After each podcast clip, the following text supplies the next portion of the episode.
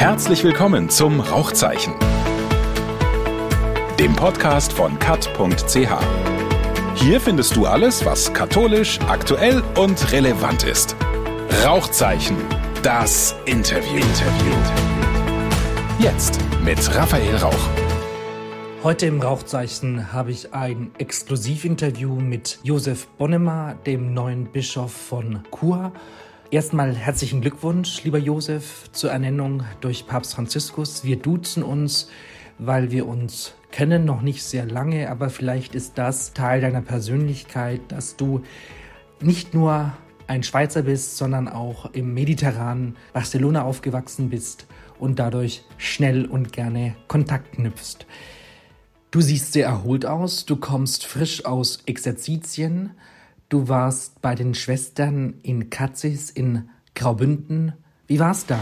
Mit, der, mit den Schwestern vor dort habe ich zwei Tage alle Stundenohren mit ihnen mitgemacht und sonst selber meditiert und vor allem gearbeitet, nicht weil es gab nicht so viel Zeit, um die Musche zu gönnen. Ich bekam jede zehn Minuten ein E-Mail oder ein Telefon oder ein SMS und musste ich einiges schreiben, zum Beispiel mein Schlusswort, das ich am Ende des Gottesdienstes der Weihe vortragen werde, habe ich dort vorbereitet. Fühlt man sich wie ein Theologe vor der Diakonweihe oder wie eine Jungfrau vor der Hochzeitsnacht? Fühlt man, wie wenn man eine unerwartete Krankheit erwischt hat. ja, man kann nur gesunder werden. Ja. Hast du Demut? Demut. Vor der Aufgabe? Nein, was heißt Demut? Ich habe Respekt vor der Aufgabe.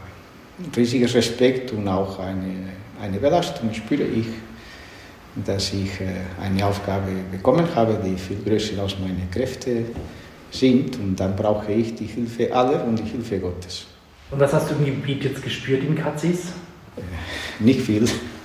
Ich habe versucht, nochmals nicht mich Gedanken zu machen, wie ich diese Aufgabe wahrnehmen kann und was tun kann ich und wie muss ich es tun und gleichzeitig Gott um den Beistand gebetet. Hast du Geschwister? Nein. Einzelkind? Ja. Cousinen, Cousins, die kommen zur, zur Bischofsweihe? Oder? Nein, es kommt kein Mensch zur Bischofsweihe. Als ich gefragt wurde, gut, und jetzt, wo, wo sind deine persönlichen Gäste? Ich habe keine, weil wir brauchen die Plätze für die anderen, wir brauchen die Plätze für die, für die Leute von der Schwester Ariane und für die Kranken, für die Betagten, für die Flüchtlinge. Dafür brauchen wir die Plätze, nicht? Eben, für die Menschen vom Quartier 4 und 5, Kreis 4 und 5. Josef, Josefstag, Josefskirche, mhm. das ist ja alles eine Einheit. Warum sprechen wir immer vom Vater Josef und nicht vom Josef des Alten Testaments, der von seinen Brüdern verraten wird? Verraten wird und, und aber am Schluss äh, ist er die große Hilfe für alle geworden, nicht? Und am Schluss konnte er sagen, ey, ey, Liebe, ich bin Josef, euer Bruder, nicht? Und im Grunde ist, was ich gerne in dieser Diözese sagen möchte, allen, da bin ich der Bruder aller. Was fasziniert dich noch an diesem alttestamentarischen Topos? Dass er verzeihen kann, nichts nachträgt und bereit ist, vom Neuen mit ihren Geschwistern anzufangen oder mit den Brüdern. Und am neutestamentarischen Josef, außer dass er zu libertär gelebt hat? Hm, das ist nicht, was mich am meisten beeindruckt, sondern dass er ein Mensch war, der vieles durchgemacht hat, die in einer besonderen Situation lebte, die einen besonderen Sohn hatte, den er oft wahrscheinlich nicht richtig verstehen konnte, dass er äh, ein Flüchtling äh, werden musste, äh, nach Ägypten fliehen musste, dass er eine harte Arbeit als Zimmermann ausübte. Also man kann ihn identifizieren mit vielen Situationen, gerade in diesem Quartier. Deswegen wollte ich unbedingt hier die Gespräche führen, weil die Menschen hier brauchen uns viel mehr als dass wir uns mit, mit dem Luxus von innerkirchlichen Chorelen beschäftigen. Welche Signale hast du an die Chicas, die mit Schwester Ariane von der Langstraße kommen werden nach Chur? Signal habe ich keine geschickt, weil ich sie noch nicht kenne. Aber ich hoffe, Ihnen dort zu begegnen und ich habe mich vorgenommen, Ihnen dann diesen Besuch in Anführungszeichen zurückzustatten, um zu Ihnen zu kommen. Ich kenne dich jetzt erst so als das Lamm Josef und nicht als den Wolf Josef und ich kenne dich auch nicht als der junge José aus Catalunya. In welcher Welt bist du groß geworden? Spanien unter Franco, Katalonien unterdrückt, Muttersprache Katalanisch und Richtig. Französisch? Oder? Vorwiegend Katalanisch, weil mein Vater sich äh, der Mutter angepasst hat und er war sich sehr bewusst, äh, dort als einer mehr oder sich zu integrieren in Katalonien und er hat Katalanisch auch gesprochen. Zu Hause wurde vorwiegend Katalanisch gesprochen. Wie kommt man vom Jura nach Katalonien? Aus beruflichen Gründen. Was hat er gemacht? Er hat die, die Studios der Metro Goldwyn Mayer geleitet. Der was? Metro Goldwyn Mayer, die amerikanische Filmfirma. Was hast du gelernt? Wenn man einen Hollywood-Papa hat, dann lernt man ja schon was zu Leben, oder? ja, eine große Begeisterung für Filme, nicht? Also ich hatte Gratisantritte in vielen Kinos in Barcelona und ich war schon dreimal pro Woche mindestens ins Kino gegangen. Auch wenn es da viel Sündhaftes zu sehen gab? Nein, ich um die Freude des Lebens, um die Engpässe der Menschen, um die Realität äh, der Gesellschaft wahrzunehmen. Bis heute interessiert mich sehr, was die Menschen durchmachen und wo sie Menschen Freude und Glück finden. Hat die irgendwie, habt ihr unter Franco gelitten oder wart ihr eher Profiteure? Gelitten nicht. Ich habe natürlich, mein Vater war als, als Jurassier ein überzeugter Separatist und deswegen fühlte er sich ganz äh, verbunden mit den Katalanen dort und äh, ich habe auch diesen Sinn für Demokratie, für, für Menschenrechte, für sich einsetzen, für Unterdrückten, das habe ich von meinem Vater bekommen. Ja. Mhm. Aber gelitten nicht. Also ich erlebte in der Schule zum Beispiel, dass, äh, dass man äh, nicht unbedingt äh, offiziell Katalanisch gesprochen werden durfte, dass noch bei Beginn eines Filmes im Kino in der Nationalhymne gespielt wurde. Die spanische? Ja. Auf welcher Sprache träumst du? Katalanisch, Deutsch? Deutsch. Deutsch, ja. Das, okay, das interessiert keinen Menschen. Doch. Wann hast du erste ähm, Anzeichen einer Berufung gespürt? Je nachdem, was man unter Berufung versteht. Aber sehr früh habe ich doch den Wunsch gehabt, den Menschen nahe zu sein und ihnen zu helfen. Ich Mich für Medizin entschieden und ich hatte das Projekt, äh, in einem Spital in Kamerun zu wirken als Arzt und auch deswegen habe ich lange gezögert, als ich das Opus Dei kennenlernte, weil mein Projekt dann als Arzt in Kamerun zu wirken, war in Frage gestellt, nicht? Aber doch dann diese, diese Botschaft oder diese Vision vom Gründer des Opus Dei, ich, ich hörte ihn live das vorzutragen. Die Welt ist gut, die Welt ist von Gott geschaffen. Alles, was in der Welt ist, kann ein Ort der Begegnung Gottes sein. Wir brauchen nicht uns zurückzuziehen in einer Kapelle oder in einer Kirche. Der, äh, die beste Kapelle ist die Straße. Solche Dinge haben mir begeistert bis heute. Und dann habe ich mich äh, schlussendlich doch entschlossen, Mitglied des Opus Dei zu sein. In diesem Sinne, durch die Arbeit als Arzt, die Nähe Gottes zu suchen und die Nähe zu den Menschen.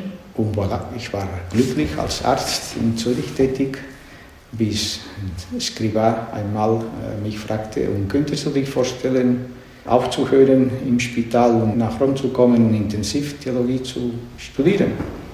Dann habe ich gesagt, ja, warum nicht? Es war keine Erleuchtung und keine Berufung, oder weiß nicht was, eine sachliche Überlegung. Gut, wenn ich so helfen kann, warum nicht? Und als ich schon fast Ende des Studiums der Theologie war, fragte man wieder, und könntest du dir vorstellen, Priester zu werden? Warum nicht, wenn ich so nützlich sein kann? Und wahrscheinlich jetzt habe ich gemeint, ja, wenn ich als Bischof irgendetwas Einständiges tun kann, warum nicht? Nicht, nicht weil ich das gesucht habe oder weil ich, weiß nicht, mich besonders berufen fühle dafür, aber Du weißt, dass Opus Dei nicht nur auf der Straße lebt. Karina Müller hat mir letzte Woche gesagt, wo Geld und Macht ist, ist das Opus Dei nicht weit. In Lateinamerika hat das Opus Dei zum Teil auch viel Unrecht gemacht. Welche kritischen Punkte hast du an deine Personalprälatur? Meine Personalprälatur, äh, das muss man ein bisschen differenzieren.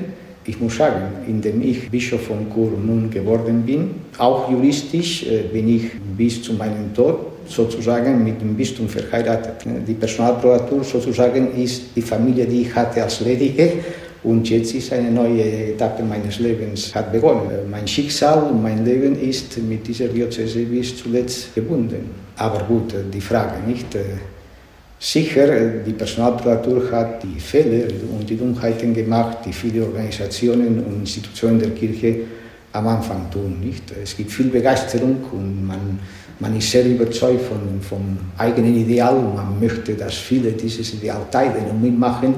Und äh, dann pflegt man eine Art, die nicht berücksichtigt, dass man die eigene Überzeugung und Botschaft aber mit großem Respekt und mit der Achtung der Freiheit der anderen angegangen werden muss. Aber ich glaube, dass ein bisschen haben wir schon gelernt, nicht? dass aus den Fehlern kann man lernen. Das Opus Dei hat in meiner Aufgabe als Bischof überhaupt nichts mehr zu sagen, oder nicht zu sagen, wie in diesen 40 Jahren, die ich im Ordinariat Kur gearbeitet habe, nie das Opus Dei sich eingemischt hat, weil das war meine berufliche Tätigkeit und da hat das Opus Dei nichts zu sagen. Wie fühlt sich ein Bußgürtel an? Äh, okay, diese Frage habe ich schon erwartet und ich kann dir sagen, so genau wie du gestern zu meiner Kollegin ins Spital gegangen bist, könntest du zu meinen Kollegen in Kieser gehen und allen fragen, die mir seit Jahrzehnten mit erleben und sehen unter der Dusche, ob ich je Spuren eines Bußgürtels äh, gesehen habe. Das heißt, er ist schwach eingestellt oder du trägst keinen? Nein, meine einzige körperliche Züchtigung ist in die Kraftmaschinen und das macht viel Spaß. Wenn man frühere Aussagen von dir hört, mhm. dann ist es nicht der Josef Bonnemann von heute. Ja. Warum hast du früher das duale System bekämpft? Nein, ich habe äh, nicht das System bekämpft. Ich habe gesagt, es ist problematisch, dass es zwei Realitäten gibt und man müsste äh, so daran zu arbeiten, dass diese Spannung nicht mehr vorhanden ist. Das war meine Sicht. Aber dem Ziel ist abzuschaffen, weil ich meine, die Kirche hat die Wahrheit und das duale System nicht. Das war deine Aussage. Nein, das habe ich nicht so gesagt. Ich habe gesagt, man müsste zustande bringen, dass die beratenden Möglichkeiten in der Kirche und die auch die Möglichkeiten, dass Laien mitmachen für das Wirtschaftliche, so verwirklicht wird, dass die anderen Strukturen nicht mehr nötig sind. Inzwischen habe ich gelernt, dass was man erreichen muss, ist nicht die kirchenrechtlichen Strukturen abzuschaffen, sondern so weit zu verändern, dass der Dualsystem so aussieht, dass das innerkirchliche Platz hat und Anerkennung im kirchenrechtlichen System und dass das kirchenrechtliche System und Strukturen eine innerkirchliche Beheimatung und Absendung bekommen. Mhm. Und das ist noch nicht vollzogen. Und ist das das Ziel? Das ist eine meiner Ziele, ja. Reichen da fünf Jahre? Das werden wir sehen. Vorne stehen die Menschen und die Menschen gegenwärtig leiden, die meistens aufgrund der Pandemie und es gibt Arbeitslose, es gibt Leute, die wanken, weil weil äh, sie meinen, das eigene Betrieb oder Unternehmung geht zugrunde. Es gibt Familien, die überfordert sind. Also wir als Kirche, alle Bischöfe in der Schweiz müssen wir uns überlegen, wie kommen wir diesen Menschen entgegen, wie können wir ihnen helfen. Die Botschaft der Kirche, dass wir mit einem Gott zu tun haben, der nahe ist, der uns beisteht, wie, können wir Zuversicht und eine Zukunftsperspektive vermitteln. Das ist das Primäre, nicht also. Aber nur damit ich das richtig verstanden habe, dein Ziel ist es, das duale System ekklesiologisch sauber zu machen. Genau. Und wie könnte es funktionieren mit einem Konkordat? Konkordat ist ein großes Wort, aber mit geeigneten Vereinbarungen. Die ja. bestehenden reichen aus seiner Sicht nicht aus. Nein, weil äh, die Konkordate sind vor zwei Jahrhunderten entstanden und haben das duale System nicht berücksichtigt. Um nochmal zum Hardliner Josef Bonnemar zurückzukommen, so ein kontroverses Thema in der Kirche ist ja zum Beispiel das Thema Abtreibung. Hättest du früher einer Frau, die abgetrieben hat, die Absolution gegeben? Man kann die Absolution jedem Menschen geben, der ihre Fehler einsieht und Gott um Vergebung bittet.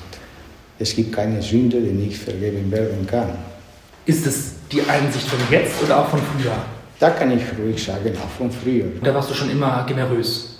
Es ist nicht eine Frage der Generosität, sondern der Gerechtigkeit.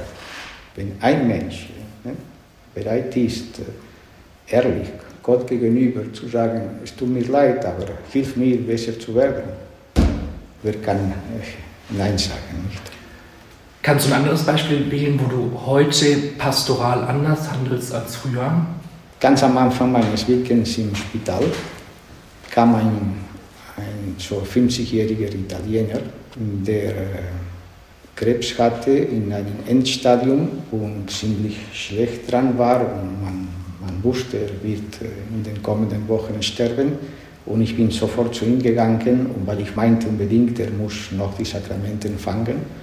Und ich habe ihm das vorgeschlagen und der gute Italiener hat er mich gesehen. Nun, ma senta, senta, Reverendo, forse un altro giorno, eccetera, also warten Sie da. Gut, und dann ich war schon ein bisschen beunruhigt, dieser Mann braucht die Sakramente nicht. Nach einer Woche bin ich wieder zu ihm gegangen und nochmals mein Angebot gemacht und er reagierte genauso. Eh, ma senta, no, adesso non, non posso, eccetera. Gut. Und beim dritten Anlauf schaute er mich an und sagte, senta, lei mi fa paura. Lei è giovane, sportivo, due volte dottore. Lei mi fa paura. Io ho bisogno di un cappuccino vecchio, grasso e buono. Als so ein schöner Sünder. Ich brauche einen Kapuziner, alt, dick und gutmütig, wohl. Und dort habe ich für mich gedacht, Josef, hier spricht der Heilige Geist. Du musst dich verändern. Du bist immer noch nicht dick, du bist immer noch nicht Kapuziner. Alt geworden schon. ja. und, äh, und ein bisschen vielleicht gütiger auch. Ja.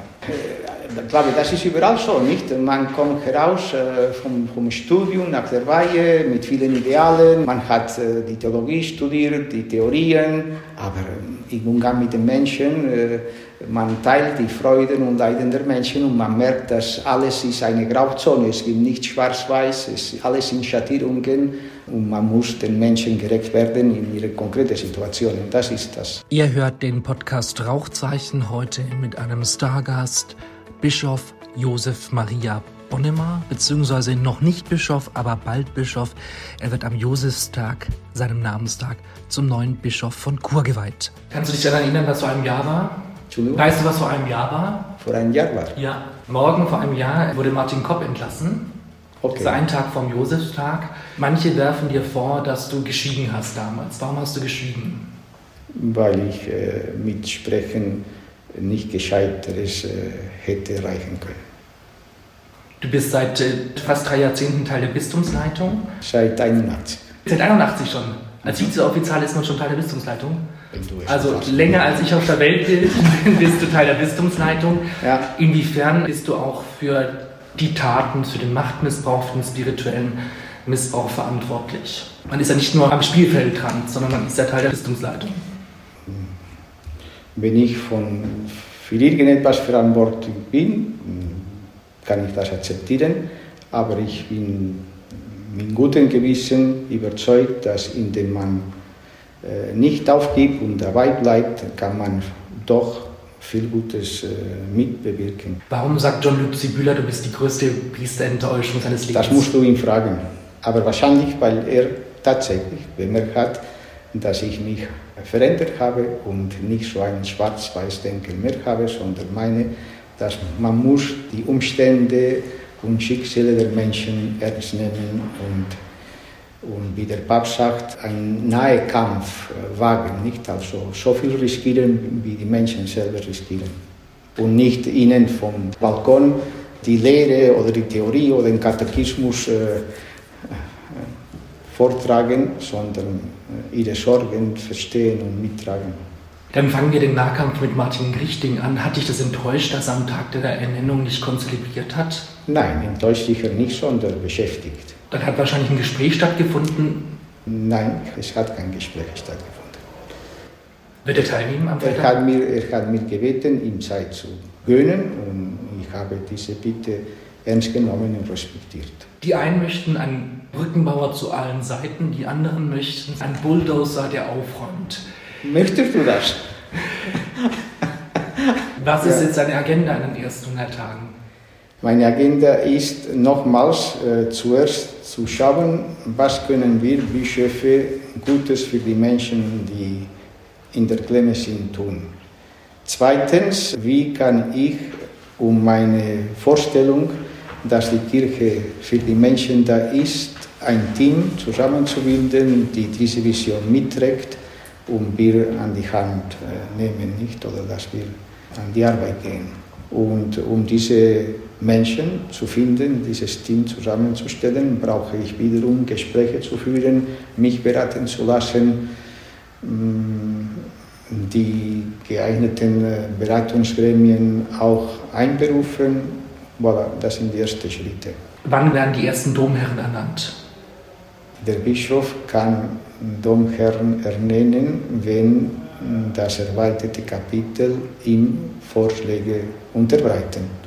Wann das Kapitel zusammenkommen und mir diese Vorschläge machen werden, weiß ich nicht. Wann wirst du die ersten Personalentscheidungen bekannt geben? Nochmal, sobald dass ich nach den nötigen Beratungen ins Klare gekommen bin und auch mit möglichen Kandidaten gesprochen habe und bereit sind, dieses Team in meiner Vision zu bilden. Wie lange wird es dauern? Vielleicht einen Monat. Wie ist das kirchenrechtlich? Also äh, die Delegierten verlieren ja ihre Amtsgewalt, wenn du Besitz ergreifst. Musst du die dann vorübergehend bestätigen oder solange du nichts änderst, bleiben die im Amt? Das ist, hängt davon ab, wie Bischof Peter diese Delegation formuliert hat. Ich muss das entsprechende Dekret anschauen. Aber erlischt es nicht automatisch mit deiner Besitzergreifung? Ich würde meinen, nicht unbedingt, weil äh, was automatisch erlischt, sind die Vollmachten vom Bischofsvikar und Generalvikar. Und diese gibt es nicht. Also die jetzt wirken, wirken mit einer delegierten Vollmacht vom apostolischen Administrator. Genau. Aber, ja, aber wenn er zum Beispiel geschrieben hat, die Vollmacht erlischt bei Amtseinsetzung des neuen Bischofs, dann ist klar. Aber das heißt, dann hätte das Bistum Chur vier Wochen lang keine Generalvikare. Es gibt einen Bischof. Welche Überschrift wünschst du dir für deine 100-Tage-Bilanz? Er ist unterwegs mit den Menschen. Welche Reform musst du anpacken? Du kennst ja den Laden sehr, sehr gut. Welchen Kurswechsel? Nein, es gibt eine nötige Reform in der gesamten Kirche. Kur allein, liebe eine Anekdote. Unsere Kirche muss eine bescheidenere, demütigere, ehrlichere, transparentere werden. Wir werden, in, hoffe ich, im Bistum Chur einen Beitrag leisten in diesem Sinne. Du kennst sicher die Geschichte des Bistums. Brauchen wir einen Weihbischof oder geht es auch ohne Weihbischof? Hast du dich schon entschieden? Entschieden habe ich mich überhaupt nicht. Es ist gut, Weihbischöfe zu haben, weil die eigentliche bischöfliche Funktionen, wie zum Beispiel Firmungen, sind viele. Natürlich kann man das auch den Generalvikare, Bischofsvikare oder sogar anderen Priestern, Äbte und so weiter delegieren. Aber für diese bischöflichen Funktionen hat einen Sinn, einen Beibischof zu haben zum Beispiel. Aber vor allem meine ich, man braucht Bischöfe für die Bischofskonferenz. Weil die Aufgaben der Bischofskonferenz sind vielseitig und es gibt eine Unmenge von Ressorts und Dikasterien. Und jetzt mit dem Rücktritt vom Weihbischof Deni und vom Weihbischof Marian sind wir wirklich eine kleine Zahl und die Kräfte reichen nicht aus, um alle Aufgaben wahrzunehmen. Das heißt, im Idealfall wirst du zwei Weihbischöfe haben. Das habe ich nicht gesagt, nein. Das Thema ist völlig offen. Mhm. Ich muss erleben, wie im Bistum die Sache läuft. Und mit der Zeit werde ich merken, ob es angebracht, nötig, sinnvoll wäre, einen Weihbischof zu haben. Unter welchen Bedingungen kannst du dir die Zusammenarbeit mit Martin Richting vorstellen? Indem wir normal miteinander umgehen und das Vergangene abschließen. Ich hätte keine Mühe, aber es braucht eine gegenseitige Bereitschaft. Jetzt gibt es ein neues Papier von der mhm. CDF aus, aus Rom. Wirst du remonstrieren? Nein, das ist nicht meine Art. Warum nicht? Du bist doch Kirchenrechtler. Demonstrieren hast du Remonstrieren. Ah, remonstrieren, Entschuldigung. ich habe gemeint, demonstrieren, das ist nicht meine Art. Nein, ich werde versuchen, wie in anderen Bereichen, zu differenzieren zwischen Richtlinien und den, den konkreten Menschen oder die konkreten Menschen, die vor mir stehen.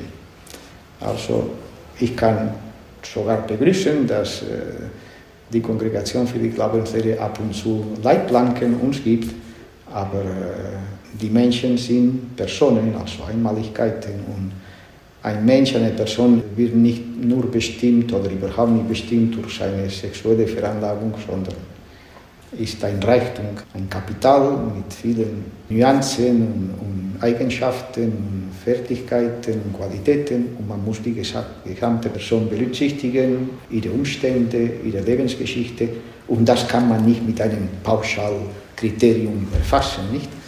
Man kann die Leitplanke benutzen, aber dann ergänzen mit der konkreten Situation eines Menschen, in diesem Fall von zwei Menschen, und dann erst die richtige Entscheidung betreffen. Wenn jetzt die Monika Schmid oder ein Wendelin Bucheli ein schwules oder lesbisches Paar segnet, dann würde ich auch sie ernst nehmen und mit ihnen sprechen und erfahren, aus welchem Grund, mit welchen Überlegungen sie diese Entscheidung getroffen haben. Und warum überhaupt sprechen, warum nicht einfach machen lassen? Ist das Ernstnehmen von Menschen einfach machen lassen? Wenn wir alle zusammen versuchen, die Diözese voranzubringen, es ist gut, dass wir miteinander sprechen und aussprechen und, und, versuchen, uns richtig zu verstehen, welche sind die Absichten und die Motivationen für ein bestimmtes Handeln, nicht?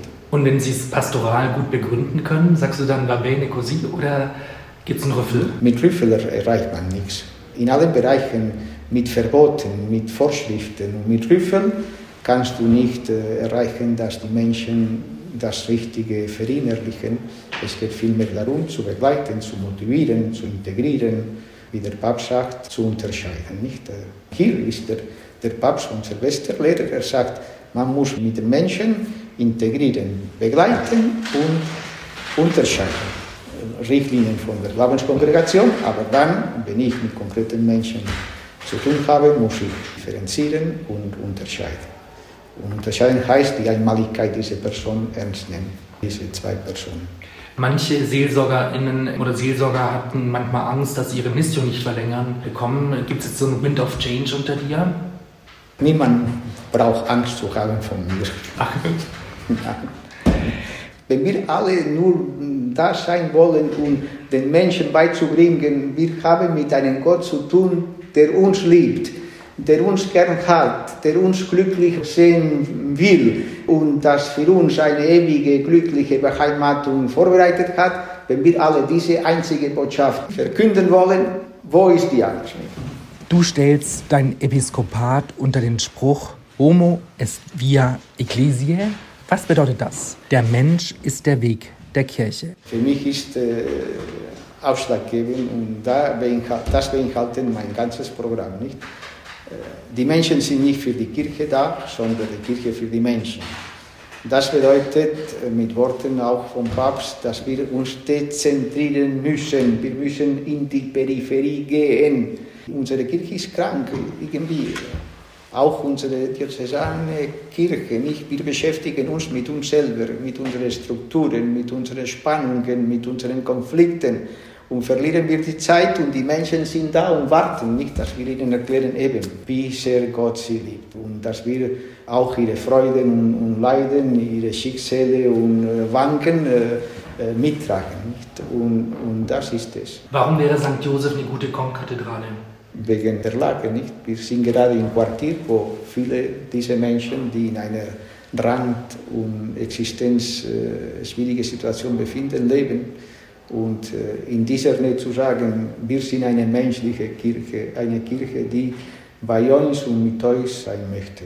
Wenn überhaupt einmal in Zürich eine Konkathedrale entstehen könnte, dachte ich eben, es wäre schön, dass St. Joseph diese Aufgabe wahrnimmt. Wirst du Ostern oder einen Gottesdienst an Ostern hier feiern in St. Joseph? Nein, ich werde das ganz brav in der Kathedrale. Noch ein Punkt, Paukenschlag in Köln mit Missbrauch. Du verfolgst seit 2002 das Thema intensiv. In welche Abgründe hast du geschaut und was sagst du zum Vorwurf von Daniel Kosch? Wir müssten viel weiter sein bei der Aufarbeitung. Wir brauchen eine Studie, wir müssen da voranmachen. Wir brauchen eine Studie und wir sind dran, die Schritte zu tun, damit diese Studie umgesetzt wird, also eine Realität wird. Das ist ein, ein Ziel und äh, für mich, ich habe das am letzten Dezember bei der Tagung alle Fachgremien auch vorgetragen. An Schloss meinte, in der Schweiz äh, müssten wir einen mutigen Bischof haben, der äh, den Mut hat, Partikularnormen zu erlassen und zu beanstanden, all das, was im zivilen Bereich absolut normal ist, dass sexistische Äußerungen, Belästigungen, unerfahrene oder unprofessionelle Umgang mit Nähe und Distanz und so weiter und so fort, das wird beanstandet im zivilen Bereich. In der Kirche äh, spricht man nicht davon. Und das ist ein Teil der Prävention, nicht, dass man solche Normen erlässt. Wirst du die erlassen? Ich werde sie erlassen, wenn ich weiß, dass andere Schweizer Bischöfe auch bereit sind, das zu tun, weil eine Diözese allein äh, würde nicht viel mit sich bringen. Die Studie sollte vor allem eine historische Studie, nicht, dass wirklich Profis, also Wissenschaftler der Geschichte, total unabhängig, ohne jeglichen Einfluss der Kirche und auch ohne Einfluss von den Opfern, also mit souveränen wissenschaftlichen Handeln, dass sie herausfinden, was ist passiert, warum ist passiert, welche waren die Hauptursache von dieser Übergriffe, was wurde falsch getan, warum und dass man daraus lernt und Konsequenzen sieht. Ich glaube, es sollte so von 1945 bis heute so Problem ja immer der Datenschutz. Wärst du bereit zu sagen, in der Güterabwägung lieber auf den Datenschutz pfeifen Nein, man kann nicht auf den Datenschutz pfeifen. Wie kann man pfeifen auf die Gesetze des Staates? Nicht? Man muss die Datenschutzgesetze einhalten, aber man muss schauen und verankern, wie unter Beachtung und Einhaltung von den vorhandenen Datenschutzgesetzen eine solche Studie möglich ist. Das ist, was ich jetzt momentan tun, nicht mit den möglichen Professoren, die das wahrnehmen werden, äh, zu, fest, äh, zu verankern, wie geht man mit den Daten um. Einerseits, dass alle Daten offen sind und andererseits die Persönlichkeitsrechte nicht verletzt werden. Das ist eine Radwanderung. Ist aber auch dafür exponierte Verantwortliche beim Namen zu nennen? So ja, ja, das ist vorgesehen, in solchen Studien ist so vorgesehen. Und ich bin bereit, also sobald dass ich Diözesanbischof werde, alle Archive offen zu haben für die, die Studie vornehmen. Es gibt auch Priesterkinder in Chur, die in Archive wollen und bislang gescheitert sind. Können die darauf hoffen, dass... Priesterkinder? Also Kinder von Priestern. Die in die Archive ist mir das nicht bekannt. Aber Sie können sich ja nicht wenden und haben dann einen Sicher? Vater Josef, der hilft. Problemlos. Kann ich sagen, dass ohne Persönlichkeitsrechte zu verletzen, dass ich ein Priesterkind begleitet habe und das Ganze so weit gebracht habe, während zwei Jahren, bis dieser Vater die Vaterschaft anerkannt hat. Und ist er doch Priester oder nicht mehr? Er ist Priester und gestorben. Jetzt vielleicht zum Ende noch, du hast eine klare Meinung zum Sakrament der Krankensalbung, dass es nicht symbolisch geht, sondern man braucht Cuerpo a Cuerpo. Ich ja. nehme an, für die Bischofsweihe gilt das auch. Kannst du noch was über die spirituelle, sakramentale Dimension sagen? Glaubst du, du hast dann ab Freitag den Heiligen Geist in dir oder wie kann man sich das vorstellen? Genau wie du den Heiligen Geist in dir hast. Also das ist, äh, der Heilige Geist ist nicht eine Verpachtung der Bischöfe. Der Heilige Geist ist stets am Wirken, nicht, aber, aber sicher. Äh, ich hoffe, dass wie durch jedes Sakrament nochmals eine Zusage Gottes äh, da gibt, die dir sagt, durch diese Zeichen zeige ich dir, dass ich dich beistehe. Das ist die Sakramentalität im Grunde, dass durch, durch ein äußeres Zeichen eine geheimnisvolle Wirkung stattfinden, dass diese Beistand und, und Zusage Gottes da ist. Und ich hoffe, diese zu bekommen für das Wirken als Bischof. Welche kritische Rückmeldung gibst du Papst Franziskus beim Adlemina-Besuch?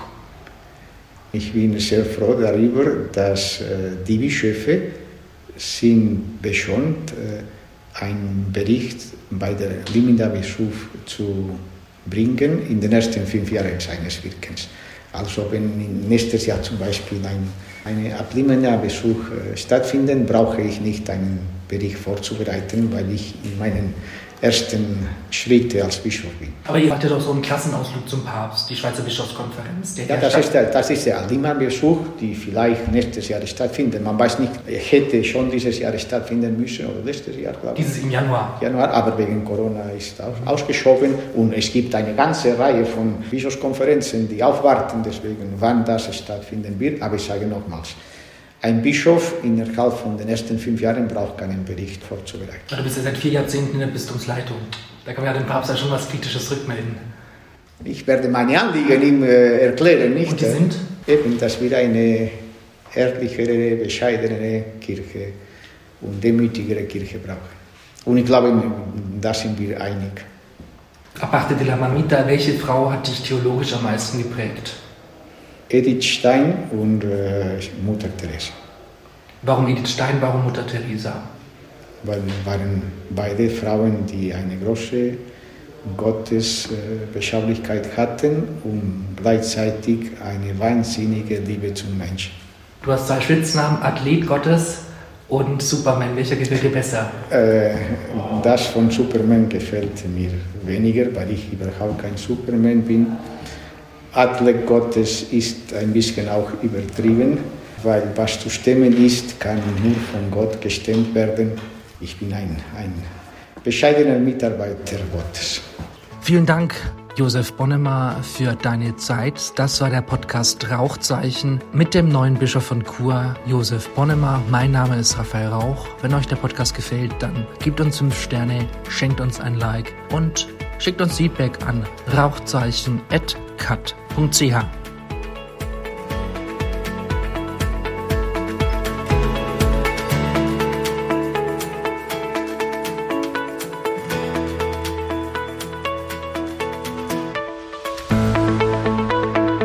Rauchzeichen, der Podcast von kat.ch. Besuche uns gerne auf unserer Website. Hier findest du alles, was katholisch, aktuell und relevant ist. Rund um die Uhr auf einen Klick. kat.ch